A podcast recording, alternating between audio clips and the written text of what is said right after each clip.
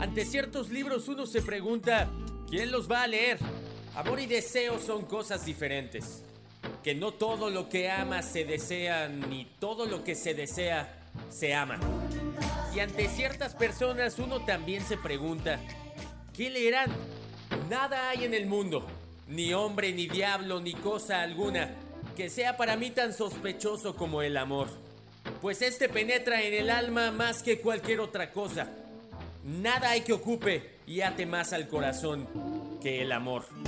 Y al final, los libros y las personas siempre se encuentran. Son mensajes infinitos, pero ¿qué pasa si le damos vida a las letras con música? Tiempo en mis manos podría ser tiempo gastado contigo, riendo como niños, viviendo como amantes, rodando como un trueno bajo las sábanas. Imagino entonces por qué le llaman a esto tristeza. Todo es parte de un mismo universo sin retorno. Leer, escuchar y sentir. En voz alta o en privado, pero haciendo que las letras tengan vida. Así que bienvenidos al librario. Bienvenidos al librario. El lugar donde aprendemos a leer y a escuchar. El universo donde la palabra va a ser la única y esencial protagonista.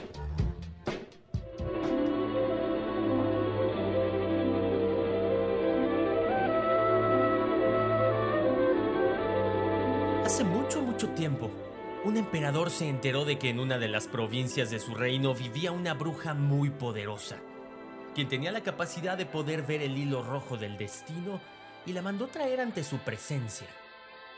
Cuando la bruja llegó, el emperador le ordenó que buscara el otro extremo del hilo que llevaba atado al meñique y lo llevara ante la que sería su esposa. La bruja accedió a esta petición y comenzó a seguir y seguir y seguir el hilo. Esta búsqueda los llevó hasta un mercado, en donde una pobre campesina con una bebé en los brazos ofrecía sus productos. Al llegar hasta donde estaba esta campesina, se detuvo frente a ella y la invitó a ponerse de pie. Hizo que el joven emperador se acercara y le dijo, Aquí, justo aquí termina tu hilo. Pero al escuchar esto el emperador enfureció, creyendo que era una burla de la bruja, empujó a la campesina que aún llevaba a su pequeña bebé en brazos y la hizo caer, haciendo que la bebé se hiciera una gran herida en la frente y ordenó a sus guardias que detuvieran a la bruja y le cortaran la cabeza. Muchos, muchos años después llegó el momento en que este emperador debía casarse, y su corte le recomendó que lo mejor era que desposara a la hija de un general muy poderoso. Aceptó y llegó el día de la boda, y en el momento de ver por primera vez la cara de su esposa, la cual entró al templo con un hermoso vestido y un velo que la cubría totalmente. Al levantárselo, vio que ese hermoso rostro tenía una cicatriz muy peculiar en la frente.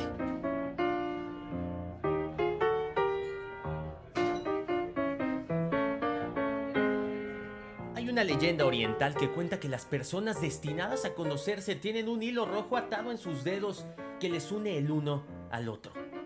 Este hilo nunca desaparece y siempre está atado a tu dedo. El hilo se estirará hasta el infinito, pero jamás se romperá. Este hilo lleva con todos nosotros desde nuestro nacimiento y nos acompañará tensado en mayor o menor medida, más o menos enredado, a lo largo de toda nuestra vida.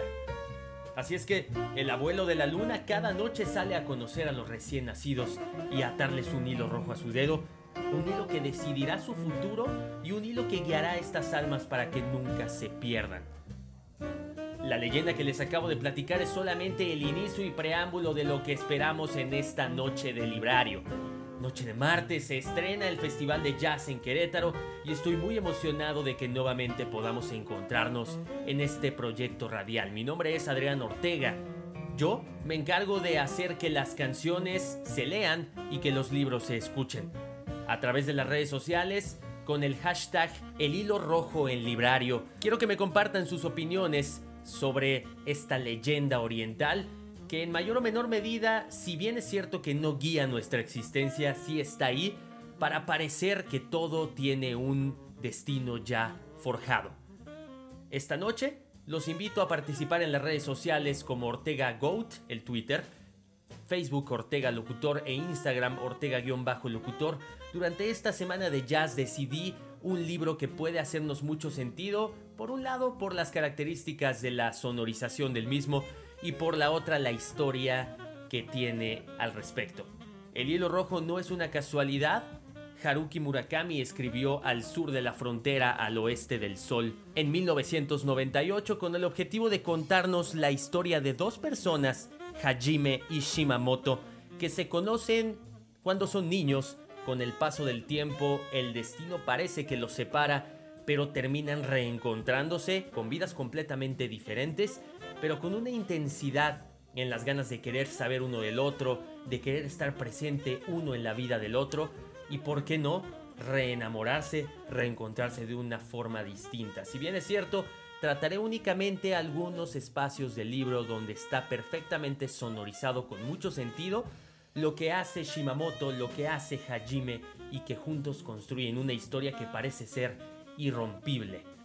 Haruki Murakami, este escritor japonés que ya ha recibido múltiples premios y que tiene bastantes libros en su haber, una sabia y preciosa novela que escribió en 1998 al sur de la frontera al oeste del sol, acompañada de mucho jazz, muchas historias que se entrelazan, como esta, y que parece ser, repito, no se pueden romper. ¿Conocen algo de eso?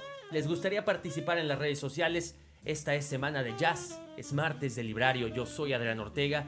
Bienvenidos a lo que Haruki Murakami presenta indirectamente apoya la idea de esta dinámica de la leyenda del hilo rojo, pero que tiene sus cosas y por eso es que Librario no es otra cosa más que una invitación a que después de este programa ustedes se encarguen de leer este libro, unas insaciables, poderosas, insufribles ganas de seguir leyendo. Así cambiará nuestra sociedad.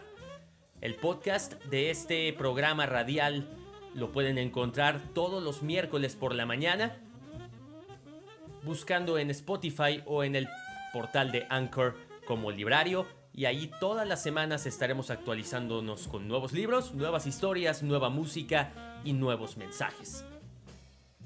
Bienvenidos, esto es Librario, el hashtag es el hilo rojo en Librario.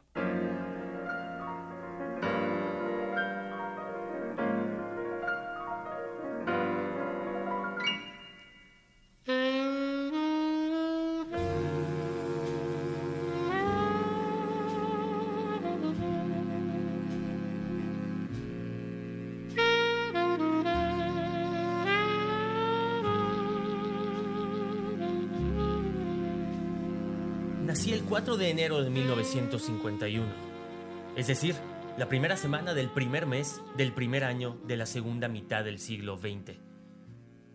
Algo, si se quiere, digno de ser conmemorado. Esta fue la razón por la que decidieron llamarme Hajime, que en español es principio. Pero aparte de eso, nada de memorable hubo en mi nacimiento. Mi padre trabajaba en una importante compañía de valores, mi madre era una ama de casa corriente. Durante la guerra a mi padre lo reclutaron en una leva de estudiantes y lo enviaron a Singapur, donde tras la rendición permaneció un tiempo internado en un campo de prisioneros. La casa de mi madre fue bombardeada por los B-29 y ardió hasta los cimientos el último año de la guerra. Ambos realmente pertenecen a una generación marcada por aquella larga contienda. La mayoría de las familias tenía dos o tres niños. Ese era el promedio de hijos en el mundo donde crecí. Cuando evoco el rostro de los amigos que tuve en la infancia y la adolescencia, todos, sin excepción como timbrados por un mismo sello, formaban parte de familias de dos o tres hijos. Si no eran dos hermanos, eran tres. Si no eran tres, eran dos. Se veían pocos hogares con seis o siete hijos, pero menos aún con uno solo. Yo no tenía hermanos, era hijo único, y por eso sentí toda mi niñez algo parecido al complejo de inferioridad. Yo era un ser aparte en aquel mundo. Carecía de algo que los demás poseían de la forma más natural. Durante toda mi infancia odié la expresión hijo único. Cada vez que lo oía era consciente de que me faltaba algo. Estas palabras parecían un dedo acusador que me apuntaba y me señalaba, tú eres un ser imperfecto. En mi escuela los niños sin hermanos eran una excepción. A lo largo de los seis años de primaria solo conocí a otro solo a uno. Por eso me acuerdo muy bien de él. en este caso de ella porque era una niña. Nos hicimos muy buenos amigos y hablábamos de muchas cosas. Nos comprendíamos, incluso llegué a sentir un tierno afecto por ella. Se apellidaba Shimamoto. También era hija única, y al andar arrastraba ligeramente la pierna izquierda, secuela de una parálisis infantil que había sufrido al nacer. Venía además de otra escuela, porque Shimamoto se incorporó a mi clase a finales del quinto curso de primaria, y por todo ello puede afirmarse que acarreaba sobre sus espaldas una carga psicológica incomparablemente más pesada que la mía. Sin embargo, y quizá también por las mismas razones, era en tanto que hija única, mucho más fuerte y consciente que yo. Jamás se quejaba. No solo no manifestaba su disgusto con palabras, sino que tampoco lo dejaba traslucir en su expresión. Aunque algo le desagradara, sonreía siempre. Cuanto más le desagradaba, más sonreía. Y la suya era una sonrisa maravillosa. A mí a veces me confortaba, a veces me alentaba. Me decía, tranquilo, ánimo, resiste un poco más y todo pasará. Y tiempo después, cada vez que evocaba su rostro, veía aquella sonrisa. Shimamoto sacaba muy buenas notas y por lo general era amable con todo el mundo. De ahí que toda la clase la respetara. Y en ese sentido, y pese a ser hija única como yo, era realmente muy distinta a mí. Claro que no podía asegurarse que sus compañeros de clase la quisieran sin reservas. No se metían con ella, tampoco le tomaban el pelo. Pero aparte de mí, no tenía nadie a quien pudiera llamar amigo. Debido al trabajo de su padre, Shimamoto había cambiado muchas veces de escuela. No recuerdo con exactitud qué hacía el padre. Ella me lo explicó una vez con todo detalle, pero a mí como a la mayoría de los niños que había a mi alrededor, me interesaba muy poco la profesión de los padres de los demás. Es más, creo que se trataba de un trabajo técnico, algo relacionado con la reconversión de empresas, una oficina de impuestos o tal vez un banco. Vivía en una casa grande de estilo occidental, más amplia de lo que solían serlo las viviendas cedidas por las compañías, y estaba rodeada por un magnífico muro de piedra que me llegaba hasta la cintura. Sobre el muro crecía un seto de hoja perenne, y a través de los resquicios que se abrían a trechos se vislumbraba un jardín cubierto de césped. Como vivía cerca, su casa estaba literalmente a dos pasos de la mía. Durante los primeros días de clase le asignaron un asiento a mi lado. Yo la informé sobre todos los pormenores de la vida escolar. Libros de texto, exámenes semanales, material que necesitaba en cada una de las clases, la página del libro por donde íbamos, los turnos de limpieza y comedor. Y una regla básica de la escuela era que se encargara del alumno recién llegado el que viviese más cerca de su casa. Además, como ella cojeaba, el profesor me llamó aparte y me pidió que le dedicara durante un buen tiempo toda mi atención. Al principio, como es habitual en dos niños de 11 o 12 años de diferente sexo y que acaban de conocerse, nuestra relación fue muy poco fluida, incluso incómoda.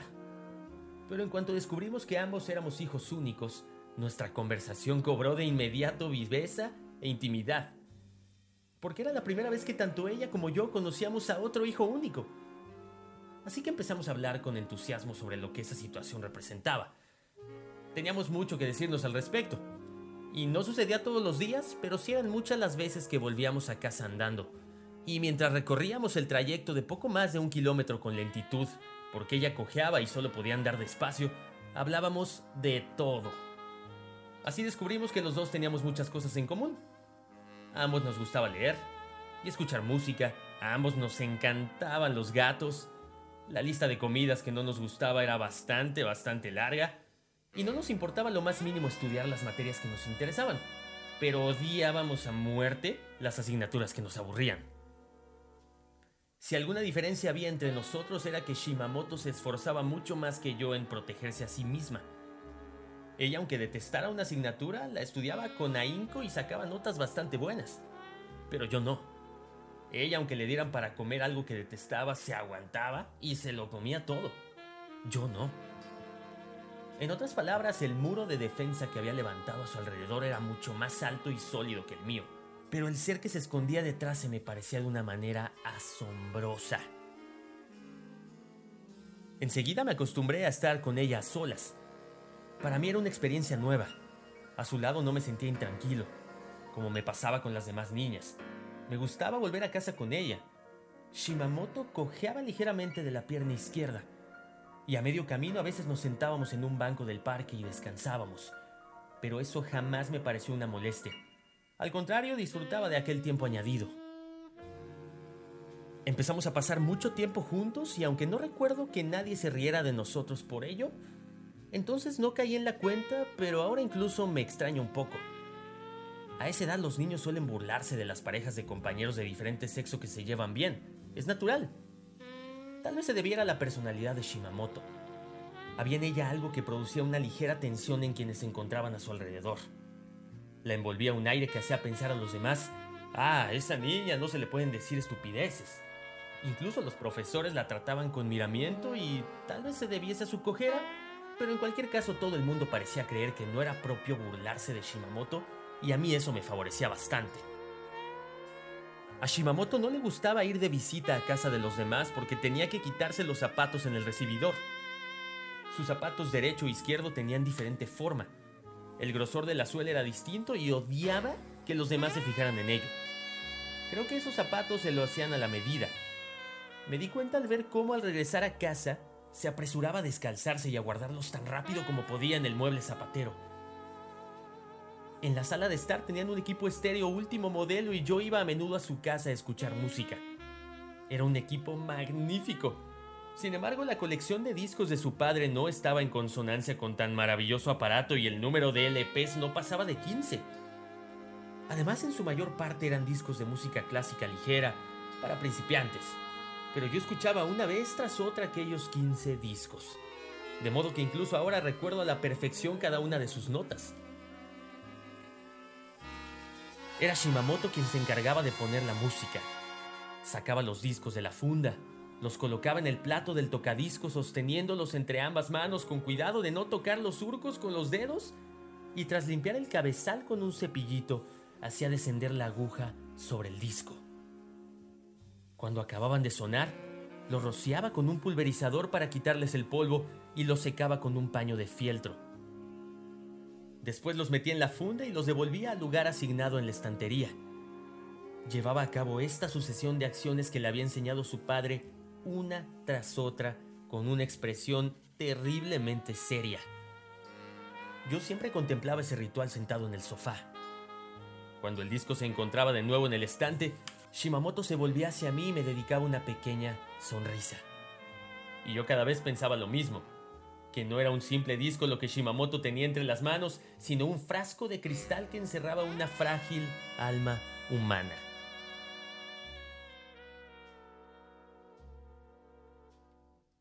Aparte de música clásica, la colección de discos de casa de Shimamoto incluía un disco de Nat King Cole y otro de Bing Crosby.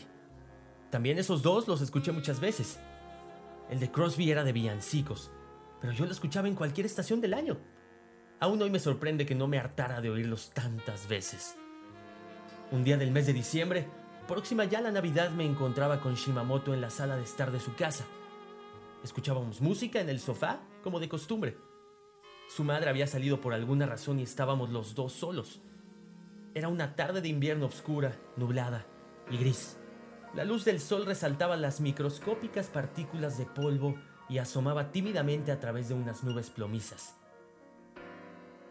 Todo cuanto se reflejaba en mis pupilas carecía de contornos definidos y movimiento.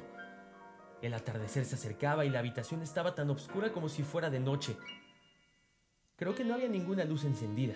Solo la placa al rojo vivo de la estufa de gas iluminaba tenuemente las paredes.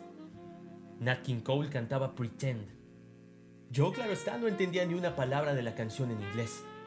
A mis oídos sonaba como un conjuro pero a nosotros nos gustaba y como la habíamos escuchado tantas veces nos habíamos aprendido de memoria los primeros versos. Pretend you are happy when you are blue. It isn't very hard to do. Ahora sí entiendo lo que significa. Cuando estés triste, finge que eres feliz. No es tan difícil, igual que la sonrisa que ella esbozaba siempre. Esa es desde luego una manera de ver las cosas pero a veces cuesta. Pretend you're happy when you're blue. It isn't very hard to do. And you'll find happiness without an end whenever you pretend. Remember, anyone can dream, and nothing's bad as it may seem.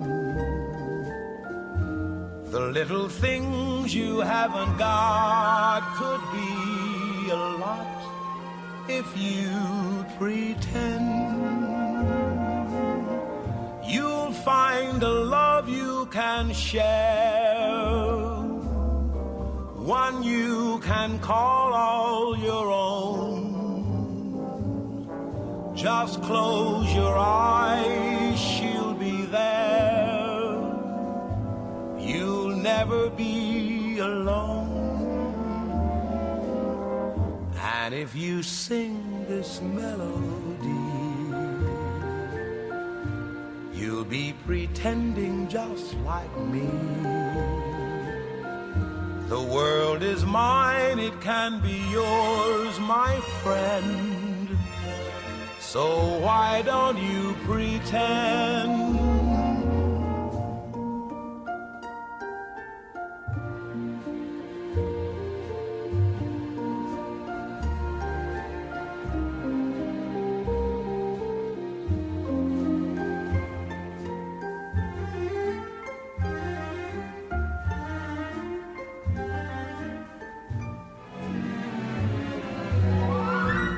If you sing this melody, you'll be pretending just like me. The world is mine, it can be yours, my friend. So why don't you pretend?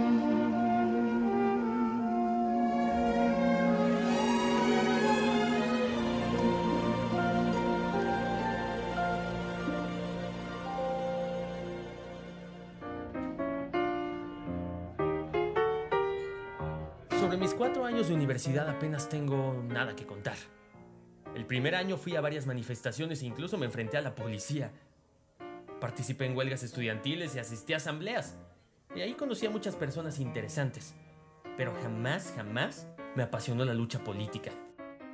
Al terminar la universidad, gracias a la recomendación de un conocido, entré a una empresa de redacción y edición de libros de texto.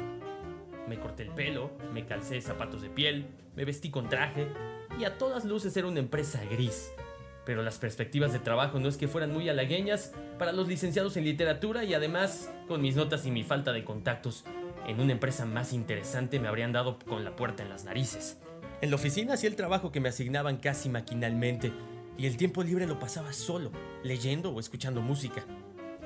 Me hice la idea de que el trabajo era en sí una labor mecánica y aburrida y que debía disfrutar al máximo de la vida empleando el tiempo libre de la forma que más me conviniera. Y así pasaron en un abrir y cerrar de ojos cuatro o cinco años.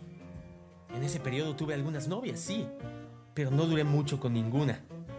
Salí algunos meses con ella y luego pensaba, no, no es eso.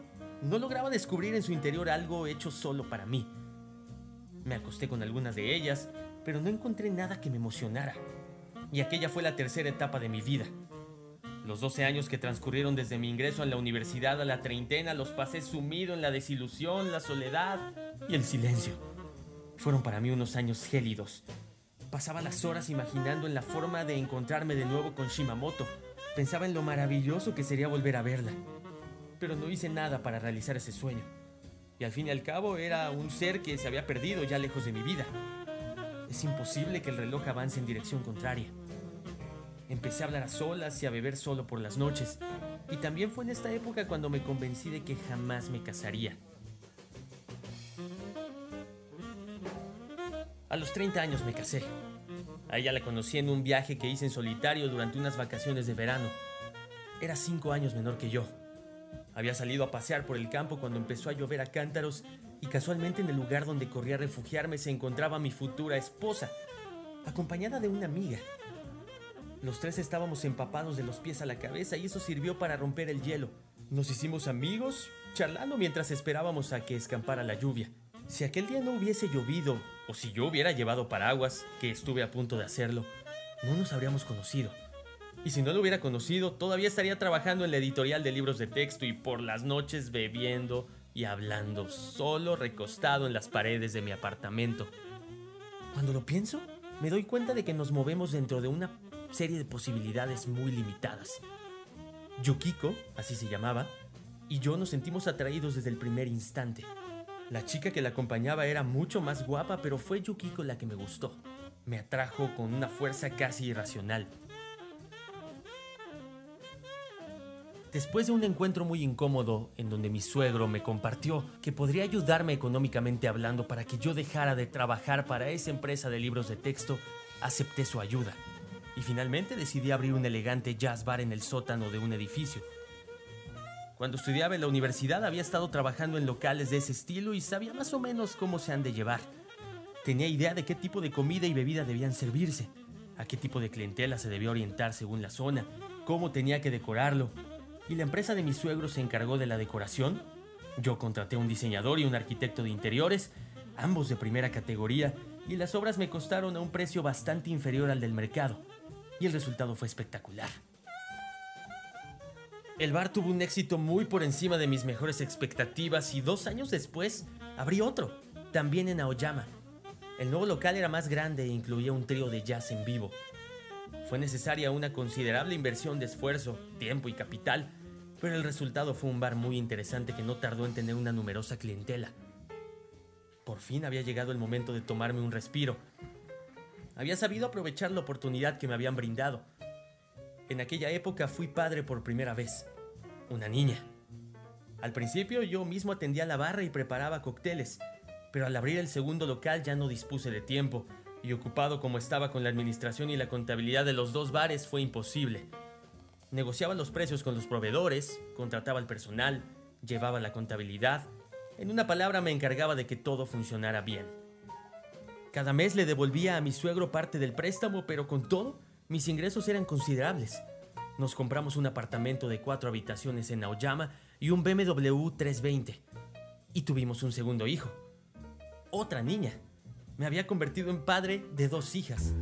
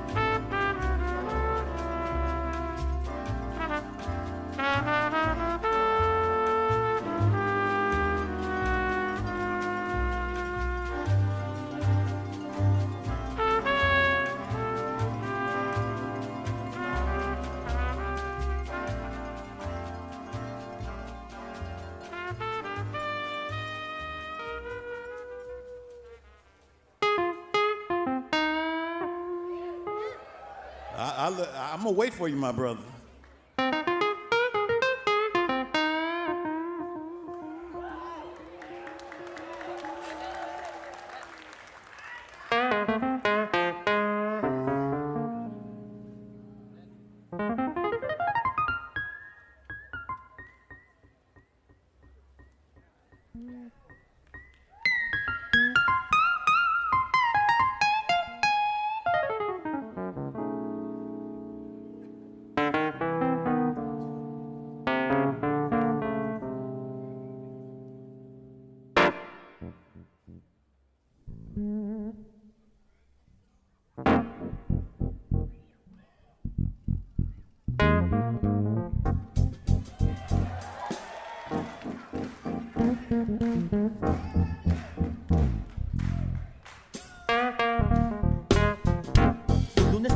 Noche de principios de noviembre me encontraba sentado solo en la barra de mi jazz club.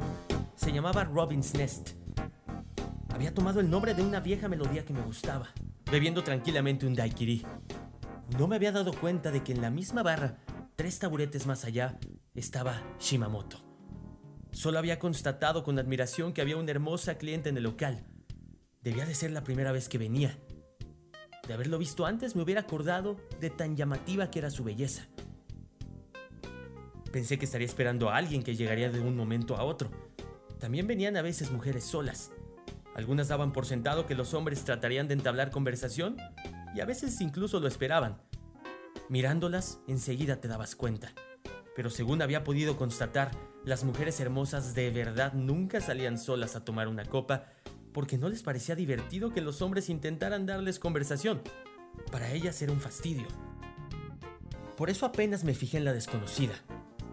Al principio le eché un vistazo y luego me limité a mirarla de vez en cuando. Iba maquillada de una forma muy natural y vestía ropas caras y de buen gusto. Llevaba un vestido azul de seda y encima una chaqueta de cashmere beige claro. Una chaqueta tan fina como una piel de cebolla. Sobre la barra había depositado un bolso de color muy parecido al del vestido. Era imposible adivinar su edad. Solo podía decir que tenía la justa. Su belleza cortaba el aliento, pero no parecía ni una actriz ni una modelo. Por mi bar solían aparecer mujeres de ese tipo y la conciencia de saberse observadas por los demás creaba un tenue halo a su alrededor. Pero esa era una mujer distinta. Se le veía completamente relajada y cómoda en su entorno. Acodada en la barra con el mentón entre las manos, escuchaba la música del piano trío y sorbía de vez en cuando su cóctel como si estuviera deleitándose con una hermosa frase. De tanto en tanto echaba una ojeada en mi dirección. Yo sentía sus miradas directamente sobre mi piel, pero no pensaba que me estuviera observando. A las 10 podían contarse con los dedos de una mano las mesas ocupadas, pero la mujer permanecía ahí sola y en silencio, bebiendo su daiquiri. Empezó a despertarme la curiosidad. No parecía estar esperando a nadie, ni echaba ojeadas al reloj ni miraba hacia la puerta. Poco después la vi coger el bolso y bajar del taburete. El reloj marcaba casi las 11. La hora de marcharse si pensaba regresar en metro. Pero no se fue. Se me acercó despacio, con naturalidad y se sentó a mi lado. Un tenue perfume llegó hasta mí. Tras acomodarse en el taburete, sacó una cajetilla de Salem y se puso un cigarrillo entre los labios. Yo seguía sus movimientos con disimulo. ¡Ay, qué bar tan fantástico! me dijo. Levanté los ojos del libro que estaba leyendo y me la quedé mirando sin comprender. Entonces sentí que algo me golpeaba. Tuve la sensación de que de repente el aire se me hacía más pesado dentro de mi pecho y me acordé del magnetismo. Gracias, dije. Debía de saber que yo era el propietario del local. Me alegro que le guste. Sí, me encanta. Ella me miró a los ojos y sonrió. Era una sonrisa maravillosa. Los labios se ensancharon súbitamente y en el rabillo del ojo se le formaron unas pequeñas arrugas llenas de gracia. Y esa sonrisa me evocó a algo. La música también es fantástica, dijo señalando el piano trío de jazz. Por cierto, ¿no tendrá fuego? Yo no llevaba encima ni cerillas ni encendedor. Llamé al barman y le pedí que trajera cerillas del bar. Le encendí yo mismo el cigarrillo. Gracias, dijo. La miré de frente y al fin caí en la cuenta. Era Shimamoto. ¡Shimamoto! Musité con un hilo de voz. Has tardado mucho en darte cuenta, ¿no? Dijo ella tras una pausa mirándome muy divertida. Una eternidad pensaba que no lo descubrirías nunca. Mantuve los ojos clavados en su rostro durante largo tiempo, mudo, como si estuviera frente a un extrañísimo mecanismo de relojería del que solo hubiera oído rumores. Ciertamente ante mis ojos tenía a Shimamoto, pero era incapaz de aceptar esa realidad.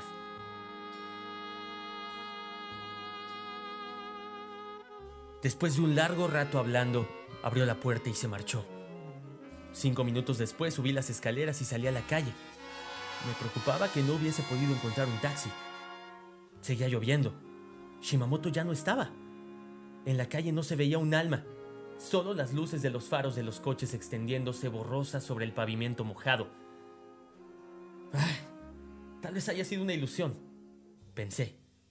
Permanecí ahí de pie largo tiempo mirando cómo la lluvia caía sobre la calle. Me daba la impresión de haber vuelto a los 12 años.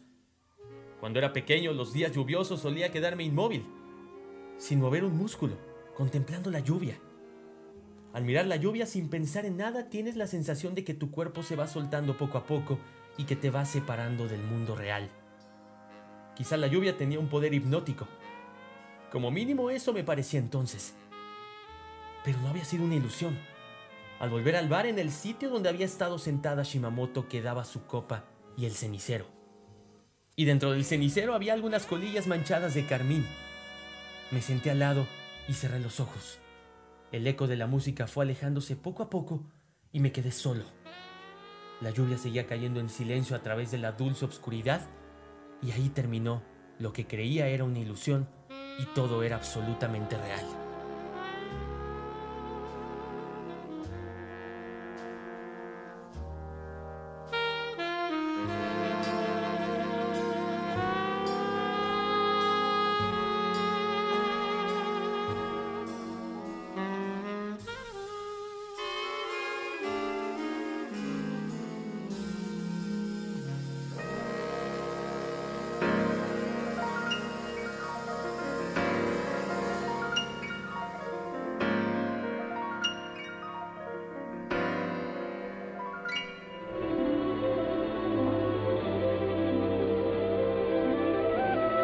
Después se nos presenta lo dejo para que ustedes se involucren más con esta gran novela de 1998 de Haruki Murakami al sur de la frontera al oeste del sol. ¿Existe acaso esta leyenda del hilo rojo vuelta a realidad entre algunas personas que irremediablemente tienen que estar conectadas? ¿Es acaso todo un producto de la imaginación y nosotros construimos toda esa serie de conexiones que se nos va presentando en la vida? Díganme por favor qué opinan a través del hashtag el hilo rojo en Twitter como Ortega Goat, Facebook Ortega Locutor, Instagram Ortega-locutor para que intercambiemos opiniones y se haga esta comunidad mucho más grande. Yo soy Adrián Ortega, esto le llamo librario porque contamos un montón de historias diferentes. Quiero que participen en unas dinámicas que estaré haciendo en los próximos días para que sugieran cuáles son los libros que deben continuar con esta secuencia de historias que yo me imagino a ustedes les puede hacer sentido de repente, independientemente de su situación actual, ese sentimiento específico que llega a sus cabezas cuando escuchan una canción o escuchan ciertas letras que hacen sentido con lo que pensaban, creían, soñaban o tienen en ese momento rodeándoles por toda esa mente. Durante los próximos días los invito a que también participen en las actividades del Festival de Jazz en Querétaro.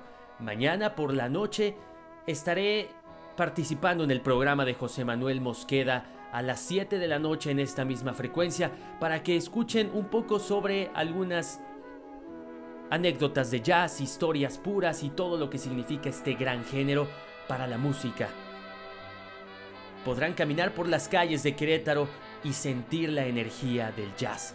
Participen mucho, estén al pendiente de todo lo que esté haciendo esta estación de radio. Yo creo que podremos sacar muchas buenas anécdotas a partir de ello. Los invito también a que sigan el podcast en Spotify y Anchor como Librario para que ahí también puedan escucharlo una y otra vez, lo compartan y la comunidad, por supuesto, esté todavía mejor consolidada.